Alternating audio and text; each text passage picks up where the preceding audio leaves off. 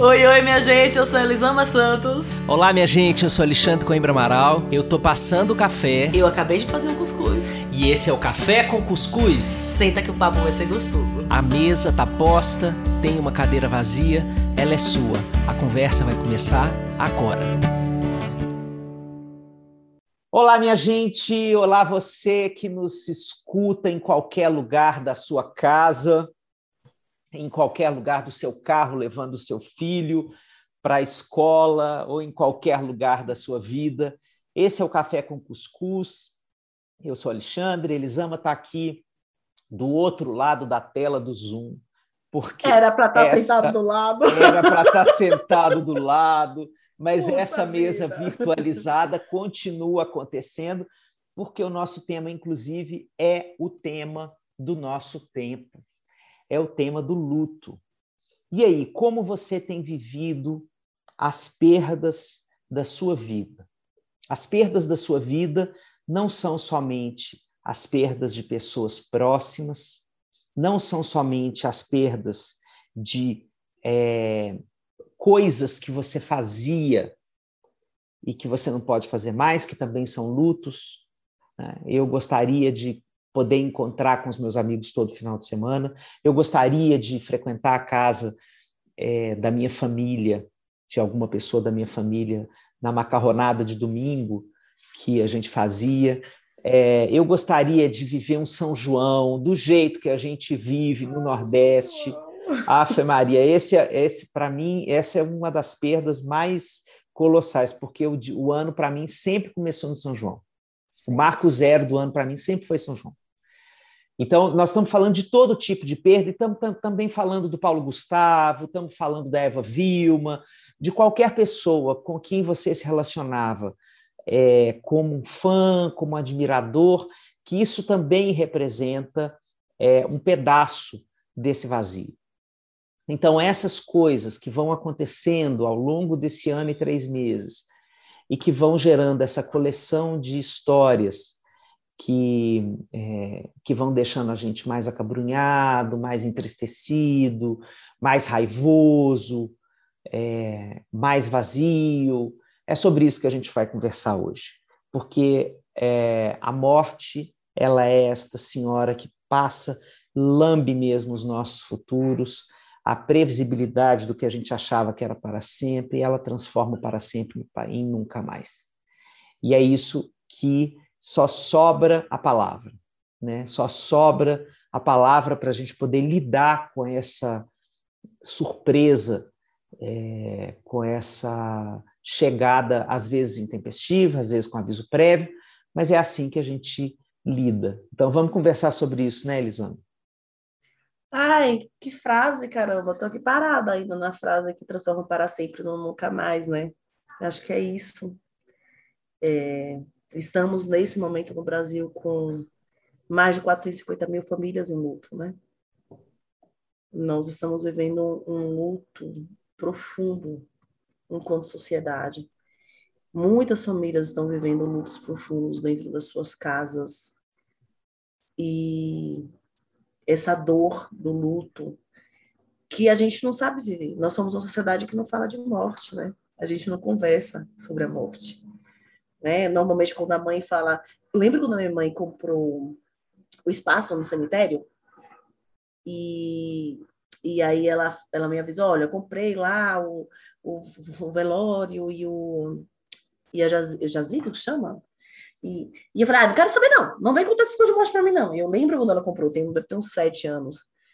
E, e eu pensei, não quero, não vem falar disso comigo. Já hoje eu já sei todos os detalhes, eu sei onde fica cada papel, porque eu, me relacionei de uma forma diferente com a vida e eu acho que isso me fez me relacionar de uma forma diferente com a morte. Mas nós somos essa sociedade que não fala da morte, a gente evita a morte, a, esse tema a qualquer custo. E aí nós estamos vivendo mortes dos nossos sonhos, dos nossos é, projetos e mortes de pessoas que nós amamos e admiramos. E eu não sei, é muito difícil você ser alguém que não conhece ninguém que morreu no último um ano, três meses, né? Se você não perdeu ninguém dentro da sua casa, você sabe quem perdeu, você acompanha pessoas que perderam. E para além do negacionismo que que assola a humanidade e que é uma forma de se proteger da dor desse luto também, que muitos se adaptam a isso, né? Adotam essa visão de mundo para se protegerem da dor que esse luto, da certeza da nossa finitude, a gente está sofrendo enquanto sociedade. Eu gravei um vídeo que vai, vai sair essa semana sobre isso, assim, sobre o normal não tá bem, né? Tá bem estranho. Nesse momento sim, você tá assim, sim. Tô ótimo, maravilhoso, sem nenhum problema, se você amor, vamos começar aqui. Onde você tá vivendo, né? Vamos começar a partir daí. Onde você vive? Onde você sim. existe nesse momento? Que come? Né? Como você reproduz? Porque é, é uma experiência muito dolorida que nós estamos vivendo enquanto sociedade. Então é isso, eu acho que falar sobre luto é falar sobre o que a gente não tem direito de falar, né? É sobre, você falou, o que resta é a palavra. E essa palavra a gente, ela é engolida o tempo inteiro por nós. Os outros fazem o tempo inteiro com a melhor das intenções, sabe? Mas é, eu me arrepio quando alguém fala força. Amor, onde você vai tirar essa força? De onde vem essa força? Será que a palavra força vai te vai trazer para quem escuta força ou talvez traga um pouco de culpa por não ter essa força? Assim, de onde você vai tirar essa força quando a gente diz força? E essa ilusão de que você vai ter força sem você se jogar no chão um pouquinho e chorar, e se jogar na, na cama e chorar e, e, se permitir enfraquecer, teoricamente, no sentido que a gente entende da força e da fraqueza, né? Sentido mais dual. Eu não consigo pensar em recuperar força, em encontrar força, sem antes me permitir adotar, a, acolher toda a minha dor, toda a minha fraqueza, sabe? Eu acredito que eu preciso, sim, é, é necessário a gente sentir esse chão que está me parando a minha dor aqui, para que eu consiga depois apoiar nesse chão para levantar. E, e, durante o luto não estamos permitindo isso. E isso é muito triste enquanto sociedade, a gente viver nesse, ah, Deus que quis, ah, não, mas pelo menos foi melhor assim. Nossa, cada frase dessa, eu estava contando pro, pro Xande, né, para vocês que estão ouvindo a gente, antes da gente começar, que eu já avisei para toda a minha família, para todas as pessoas que eu conheço. Se Deus me livre alguma tragédia dessa acontecer, se alguém vier com Deus quis assim, força, e é melhor você levantar, eu vou mandar para um lugar muito bonito, só que não. Assim, não dá. Sabe o que, que eu sinto dessa história do força? Eu até escrevi sobre isso uma vez no Instagram, tem que recuperar isso. É, o força, quando as pessoas dizem força, tem um movimento defensivo. Por quê? O ab... Ah, eu tô. É... Eu tô com. Ah, não. eu achei que eu tivesse com o microfone desligado. Ok. Então, o que, que eu sinto com essa história do força? Tem um movimento defensivo das pessoas que o dizem. Porque quando eu abraço um lutado, e abraço, do verbo abraçar, que eu deixo a pessoa se derrubar nos meus ombros, eu deixo ela se derreter na lágrima e ofereço o meu corpo como amparo para a dor dela. Eu vivo o contato com os meus lutos. O choro dela, o desespero dela é conectivo com a minha história. Então, na hora que eu vou num funeral e dou três tapinhas no ombro e digo força, eu não estou querendo me envolver com aquela dor, porque eu temo o impacto tectônico daquela dor sobre o silêncio que eu fiz com as minhas dores porque eu sei que na hora que eu abraçar esse enlutado, eu vou abraçar as dores que eu neguei. O abraço do enlutado é a convocatória para os lutos negados até aqui. Eu vou chorar um choro que não é o choro dela, é o choro que eu não me permiti chorar, é a coleção de perdas para as quais eu disse: mas tem gente pior do que eu, mas a vida continua, é, mas eu não tenho direito, mas eu sou um privilegiado. Qualquer coisa que eu tiver me dito, é, nessa hora que eu abraço um lutado, eu volto com esse choro. E aí eu vou ter que me haver com ele. Né? Então, o força é uma construção cultural, a meu ver, para que a gente se mantenha numa homeostase de não lidar com esse material difícil de lidar, que é a emocionalidade do luto. Né? E são lutos sucedâneos, é, que eu posso estar chorando desde o luto do meu corpo infantil, o luto do primeiro amor na adolescência, é, o luto da perda de alguma ilusão sobre Deus, é, luto de alguma certeza, uma morte de uma pessoa querida que eu não pude frequentar o funeral e não enterrei, não realizei aquilo direito na minha. E vai juntando, junta tudo isso, junta tudo isso. É, é, o trabalho que eu queria ter conseguido e não passei na última, na última fase da seleção, da vaga, e vai juntando, e vai juntando, vai juntando, vai juntando. Né? A vida, ela tem essa múltipla é, jornada, não é de aquisições, é de aquisições e perdas. Eu perco, eu perco enquanto adquiro e adquiro enquanto eu perco. Né? Então, até para nascer, a primeira coisa que a gente faz na vida é chorar. O choro da criança, claro que tem a função de amplificação do pulmão e tudo mais, e a gente sabe que tem uma função é, é, biológica. biológica nesse choro. Mas se a gente for ali na ponta da língua do, da angústia, é, ela está chorando a perda do útero, ela está chorando a perda daquela segurança, ela está chorando a, a, chegada numa abertura né, de um mundo que, que ela, ela já entendeu ali naquele segundo que vai exigir muita adaptação dela. Né? É, então, a gente chora o tempo inteiro, né? E na hora que desmama, você fala, ai meu Deus, eu tô louco para desmamar, eu preciso desmamar meu filho, não sei o que e tal na hora que desmama, chora, porque você não vai ter mais aquele momento de conexão que é doloroso, mas é profundo, que é difícil, mas é, mas é poético, é, e, e você vai perder aquilo ali. E você vai ter que se haver com uma necessidade de criar recursos muito mais sofisticados para acalmar seu filho do que aquele personal resolveitor tabajara que o peito às vezes é, né? resolve seus problemas, resolve fome, sono, sede, cansaço, uh, gruda aqui que a gente resolve o nosso problema, né? Então, o tempo inteiro a gente está elaborando esses lutos, aprendendo a perder, e, e na hora que a gente fala força, a gente está se negando a enfrentar isso. Em algum momento isso volta. Nossa, é... essa dificuldade de se conectar profundamente com o outro e porque a conexão com o outro fatalmente vai exigir a conexão com a gente, com a gente mesmo, né? Então você foge e aí você fala segue. Eu costumo dizer para os pais que quando a gente diz para uma criança assim, não precisa chorar, a gente quer dizer, não precisa chorar, porque se eu, que tenho motivo de verdade para chorar, eu não estou chorando, por que você vai chorar por isso?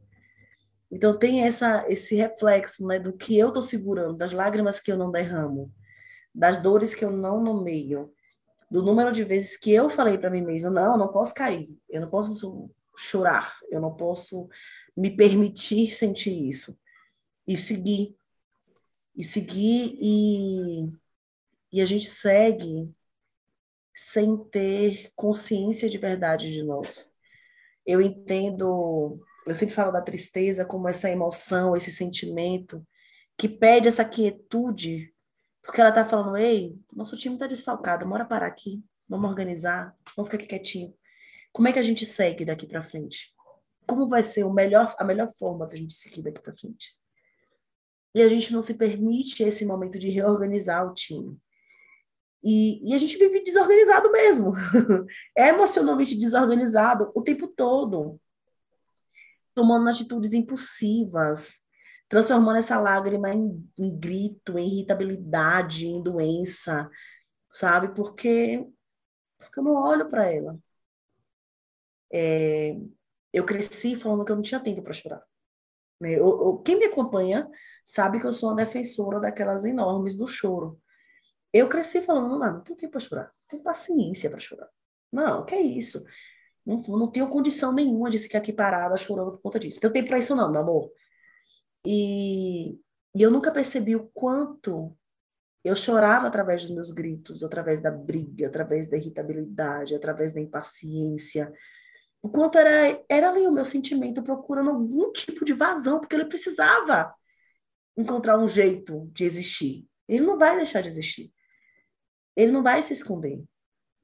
E eu acho, eu acho muito triste que a gente olhe alguém vivendo uma dor profunda, por exemplo, a perda de alguém, e que você fale, segue sua vida. Não, agora a vida tem que seguir. Sabe? Que você não reconheça as vezes que você não tinha que seguir a porcaria da sua vida, que você tinha que parar. Quem disse que você tem que seguir o tempo inteiro? E que você não pode fazer isso. E você passa essa mensagem doentia, adoecedora, violenta para o outro. Né? Assim, eu tenho acompanhado lutos muito próximos de mim.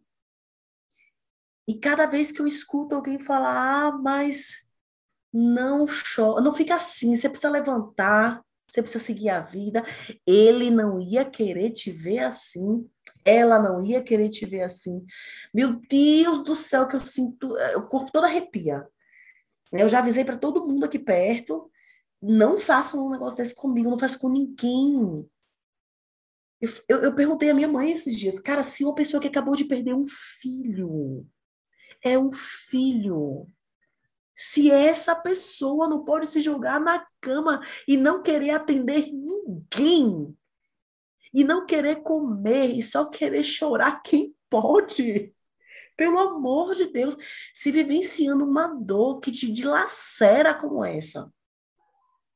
Você não pode chorar. Quando pode chorar na sociedade, Xande? Quando pode sentir dor? Eu queria entender quando. Porque assim, ah, você chorou porque você, sei lá, perdeu o emprego. Pelo menos você tem saúde. Aí você fica doente. Ah, mas não é tão grave assim. Aí você fala, é grave, estou com os dias contados. Tenha fé. Você perdeu alguém querido. Ah, mas sua vida continua. Quando pode chorar, minha gente? Quando a gente vai permitir que a pessoa sinta dor? E agora, como a gente patologiza tudo, não tem que ter cuidado para não entrar numa depressão. Como se fosse assim: vamos ter cuidado para não entrar em depressão. Opa, não vou entrar em depressão. Ah, passou raspando. Não é assim que funciona. Muito pelo contrário. Não me permitir sentir essa dor, elaborar essa dor, chorar essa dor, receber o apoio dessa dor, é que vai aumentar as minhas chances de entrar no processo depressivo, não o contrário. Exatamente, exatamente. Não o contrário. Quem quiser entender sobre isso, gente, leia uma história da depressão de Christian Dunker, é, que acabou de ser publicado, tem uns três meses que foi publicado é, pela editora Planeta. E nesse livro ele fala é, que ele afirma isso com muita categoria, né, com a categoria que ele faz as coisas da vida dele, é, que, o quanto a depressão é uma patologia dos lutos mal resolvidos. Então, se a gente quer tratar é, uma sociedade polideprimida, a gente precisa falar de luto. E a gente precisa abordar o luto de uma forma não culpógena, não é, evasiva, não evitativa, né? É, e, e, tem um problema que ele coloca lá no livro, né? O, o luto... só pra, é, é, uma biografia da depressão. É que eu fui procurar agora para comprar. Ah, uma biografia, uma biografia da depressão. Uma biografia da depressão. É, ele fala lá no livro, né? Ele faz uma. Isso ele já fazia. É, não é nesse livro que ele faz isso pela primeira vez. É, ele tem um livro que ele fala sobre a, a ideologia do condomínio, né, do que, que ela faz com o narcisismo comunitário, da gente pensar sempre só dentro da nossa realidade e não olhar o mundo, né, o que, que é, o neoliberalismo constrói como política de sofrimento, até onde a gente pode sofrer na ideologia neoliberal. O luto é uma dessas, é, é uma dessas instâncias, porque o enlutado ele é improdutivo é, ele diminui a sua capacidade de concentração, de atenção, de memória, né? Então ele fica razoavelmente mais improdutivo para o sistema.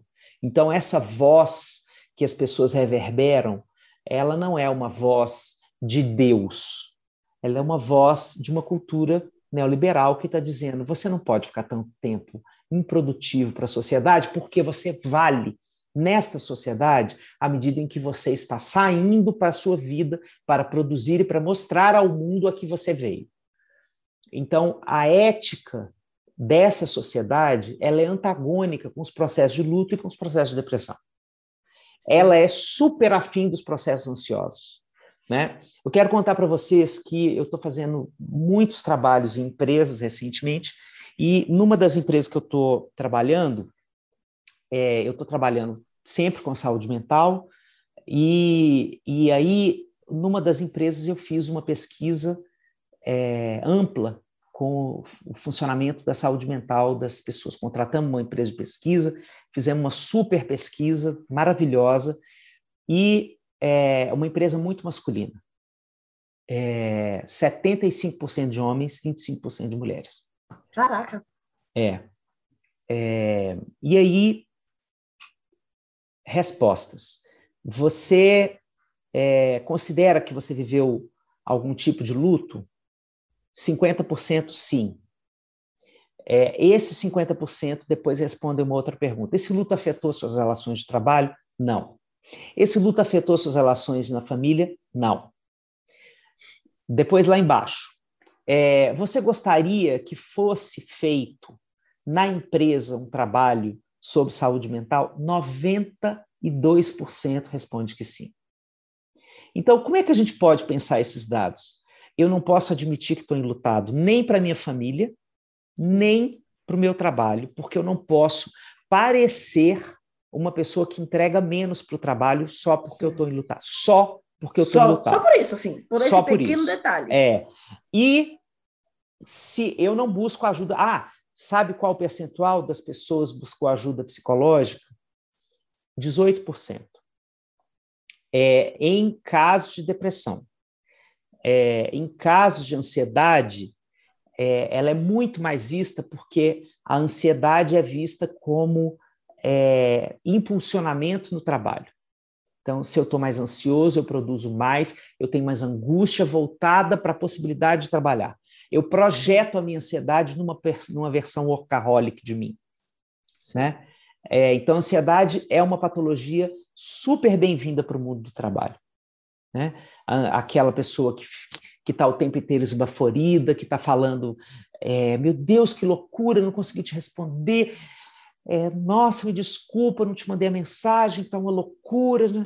Isso é quase uma condição de status, né? é uma fala que te eleva uma categoria de uma pessoa muito ocupada e muito bem sucedida. É, então, veja, minha gente, a, a nossa condição é de ocultar o luto, de fingir que ele não nos afeta, e aí depois ele vai aparecer em algum lugar. É, tem tudo a ver com isso que Elisama está falando. Em que momento isso vai aparecer? Se você não chorar na hora que a sua alma está pedindo para você chorar, você vai ter uma explosão, ou de raiva, ou de medo, uhum. né? É, vai ter uma, uma explosão qualquer, porque não vem na mesma materialidade bonitinha da lágrima. Agora, agora eu sim vou me permitir chorar, agora eu vou é. conseguir chorar. Não, não é bem assim. Você pode ter uma doença psicossomática, você pode ter uma crise sim. de pânico, você pode ter é, qualquer coisa que vá é, construir uma saída. Isso não vai ser grátis, né? É, então, e essa, essa pergunta da Elisama é, é, é uma coisa muito maravilhosa, né? Já valeu o episódio. Assim, se uma pessoa que perdeu um filho não tem o direito é, de ficar na merda, né? em que momento da vida? Né? E aí a gente pode até é, amplificar a pergunta dela para dizer assim: por que não, em outros momentos menos drásticos do que esses na vida, é, por que não me dar o direito de sofrer essa dor, de viver, de aprender a viver a dor. Porque se você é grandinha ou grandinho e está nos escutando, você tem uma história de silenciamento da sua dor. Então, é, do mesmo jeito que eles ama te ajuda a pensar em você como mãe, como pai, para desaprender padrões antigos, para reaprender novos, é, a vivência da dor e do sofrimento psíquico ela vai ter que ser reaprendida. porque certamente você recebeu aquele silenciador cala-boca, é, bem potente, vindo de Quer um motivo de verdade para chorar? Você E quer que eu te isso. dê um motivo de verdade para chorar? É, vou te dar uma roça para carpir, né? Pois é, é, é... Eu, e eu fico pensando, Xande, no quanto, e aí trazendo um pouco para as crianças, porque eu recebi muitas mensagens de pais sem saber como lidarem com o luto dos próprios filhos, o quanto para a criança o luto ele é ainda menos permitido. Porque a gente tem tudo muito pronto na nossa sociedade, né? Então, a sociedade neoliberal te diz que você tem que ser produtivo. Então, você, como- enquanto adulto, não pode chorar. E a criança é criança. A criança nasceu para ser feliz. Acabou. Sim, sim. É, é- é interessante que ela nasceu para ser feliz, mas a gente pode a felicidade dela full time. Mas ela nasceu para ser feliz. Então, quantas crianças elas a elas não é dado o direito de chorar? Eu tô com saudade da vovó. Ah, mas ó, sua sua avó tá no céu, virou uma estrelinha. Ó, a vovó tá ótima. Puf, acabou. E esse foi todo o tema sobre a morte da vovó. Não existe um momento de falar, vem, vem aqui, vamos conversar sobre como tá com a sua avó, tá com saudade, como não tá. Eu vou escrever, eu vou pos- postar hoje, né? Hoje não, né? Hoje é o dia que a gente está gravando, na sexta-feira, é, uma lista de livros para conversar sobre luto com crianças, incluindo aquele que você prefaciou. né? E, e- Você gostou? Nossa, ele é muito lindo. Ele é muito lindo, lindo. É muito lindo. É, e eu acho que a gente não, não se dá o direito de sentar e falar sobre isso com as crianças. E permitir que elas chorem. E permitir que elas encontrem a dor dentro delas. Porque, gente, o fato da criança brincando não quer dizer que ela não está sentindo dor. Como ela está elaborando essa dor? Eu lembro de uma amiga que ela perdeu a irmã. Quando ela era. A irmã era. A irmã era pequena, ela tinha por volta dos seis, sete anos, eu acho. E na época ninguém conversou direito com ela. E ela se culpou durante anos sobre a morte da irmã. Muita gente se culpa pela morte do pai, pela morte da avó, pela morte da tia. Eu assisti esses dias um, um filme que eu, inclusive, aconselho, As Vantagens de Ser Invisível. E nesse filme, né, não vou dar spoiler, mas a tia, ele, ele lembra da tia que ele disse que era a melhor pessoa do mundo e a tia morre.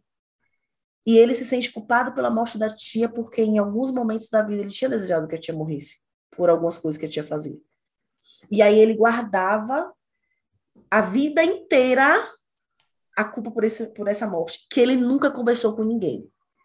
Porque quando a tia morreu, como se faz com a criança, se contou, sua tia morreu, acabou. Tá tudo bem, filho, a mamãe tá aqui, o papai tá aqui. Puf.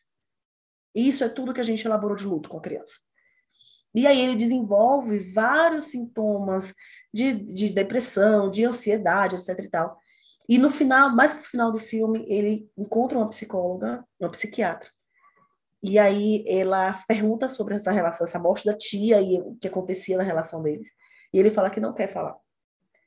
E aí é o momento que ela fala, por não falar, você chegou aqui. E para sair desse lugar, a gente vai ter que falar sobre isso.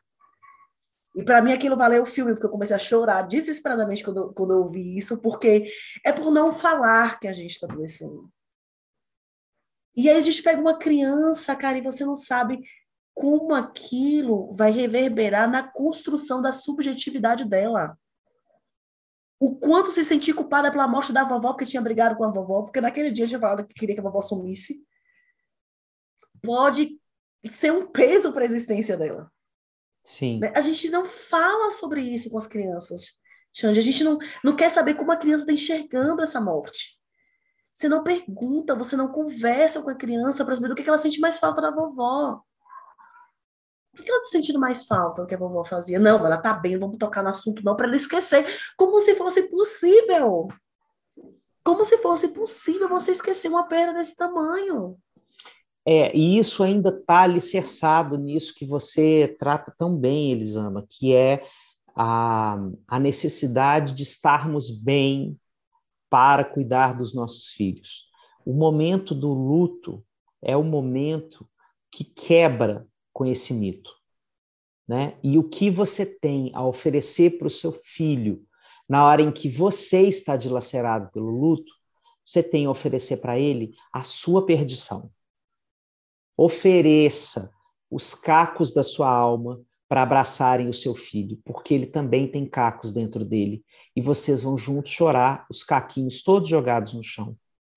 E ele, nesse choro sentido em família, chorado em família, ele vai entender que ele tem permissão para chorar os momentos em que não houver saída, em que a vida não oferta uma saída, que o que a gente tem nos momentos que a morte nos visita é só a conexão humana. A gente não tem a resolução daquela dor. A gente não tem o retorno do morto, a gente não tem mais um momento de despedida, a gente não tem a volta ao passado para poder fazer algumas coisas diferentes com aquela pessoa, a gente só tem o lamento.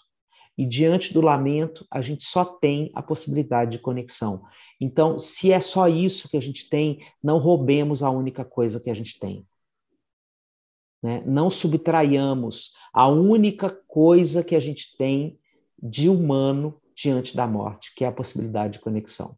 Então, se você está do lado do seu filho e você está arrasado ou arrasado por um luto, e ele pergunta: "Mas por que que você está assim?" Pode ser que não seja um luto que lhe diga a respeito, pode ser que seja uma pessoa da sua vida que ele não conheceu e que você ficou sabendo que agora morreu de covid, que era uma pessoa que era sua amiga de infância 30 anos atrás e você nunca mais viu, mas você está chorando por, por aquela moça, você está lembrando daquelas cenas. Então, por que não pedir um abraço dele? Por que não chorar no ombro dele? Por que não contar para ele como é que a pessoa se sente? Né?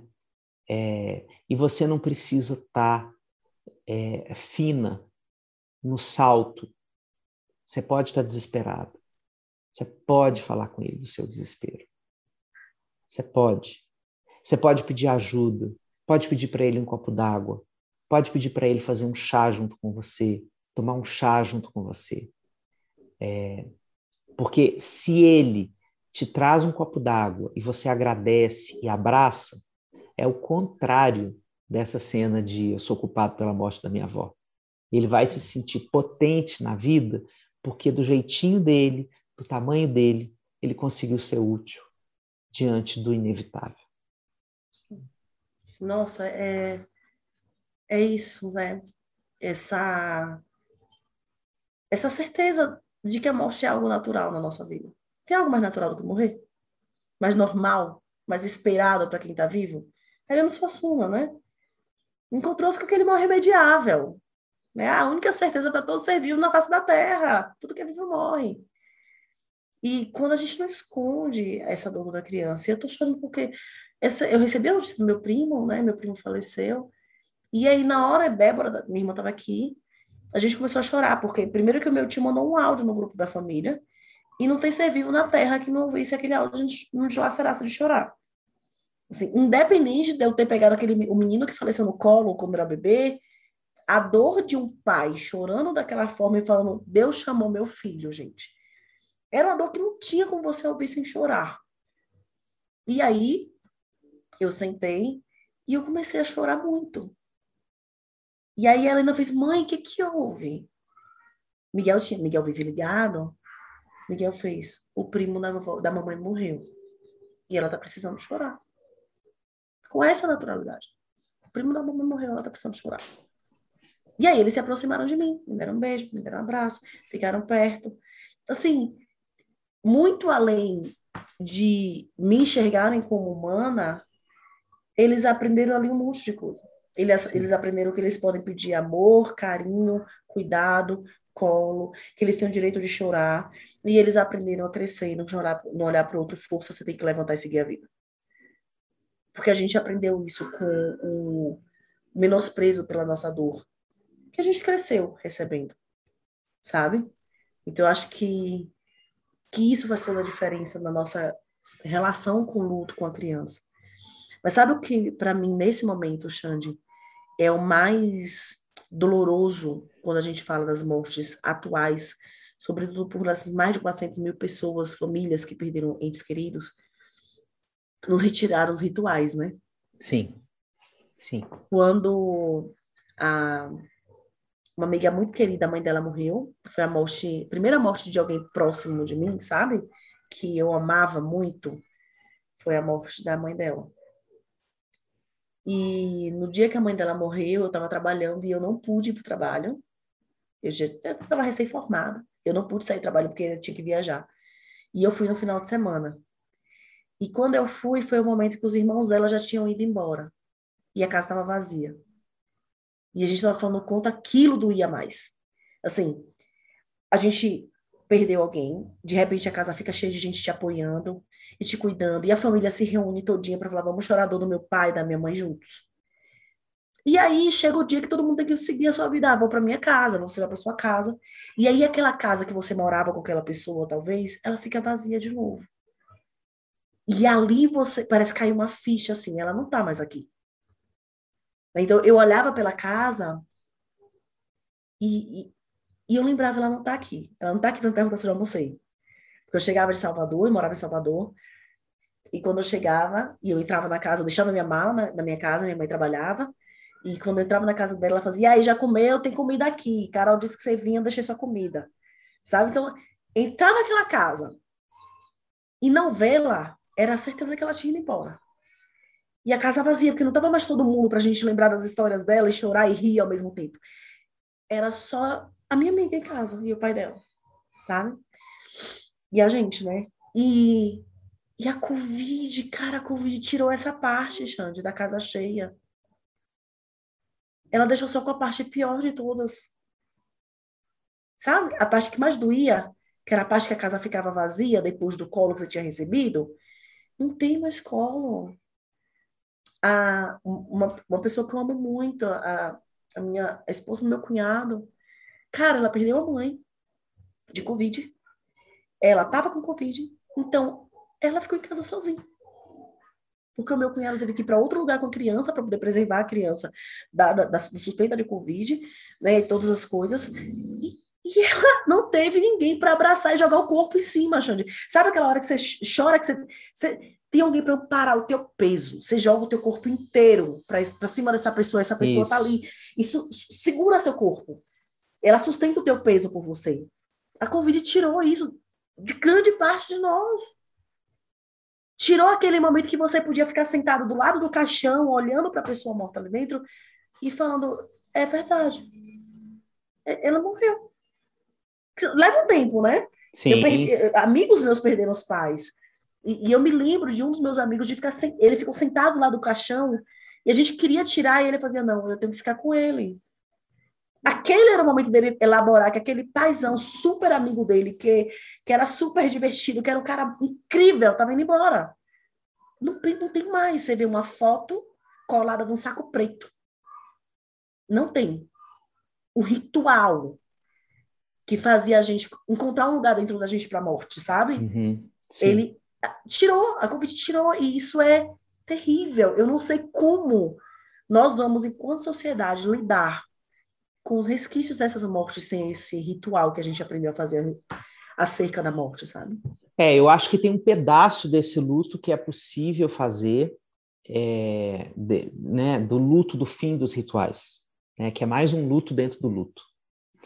É, tem um pedaço desse luto que é possível se refazer com rituais virtualizados, mas tem um pedaço disso que é perda mesmo, perda irreparável, e que vai, depois que acabar a pandemia, é, ser possível ser restaurada.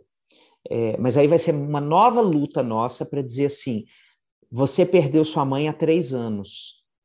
Faz sentido você fazer um ritual agora faz sentido você chamar as pessoas para chorar agora.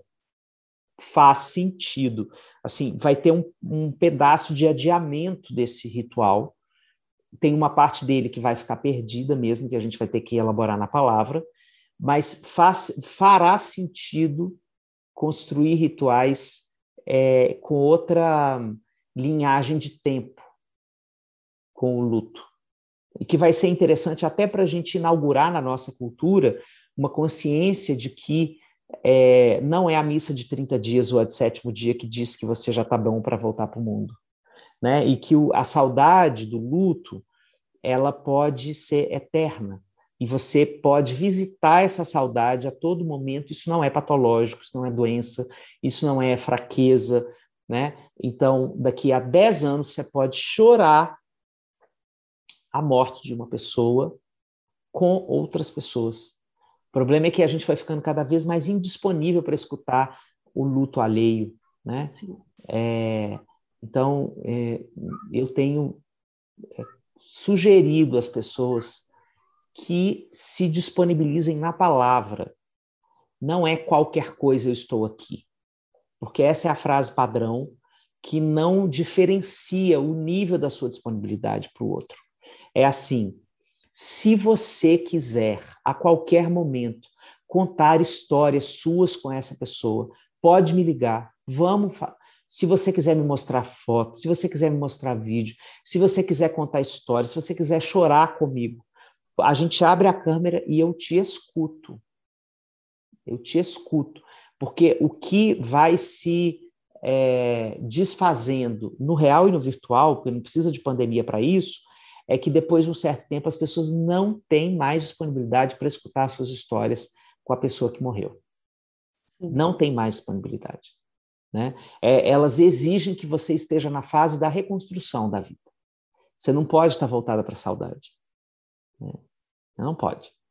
Sim. Então, eu acho que é, isso pode ser muito pedagógico nessa fase da pandemia. A gente poder, daqui a algum tempo, anos, poder fazer um ritual assim bem bonito, bem simbólico, bem cheio de características assim que seja inventado de acordo com quem a pessoa era, com o que ela gostava, com a cultura da família, é, que seja um ritual assim para celebrar a vida, para celebrar a saudade, para celebrar a falta que essa pessoa faz, né?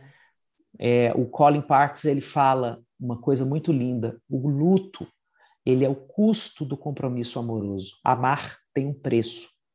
O preço do amor é o luto.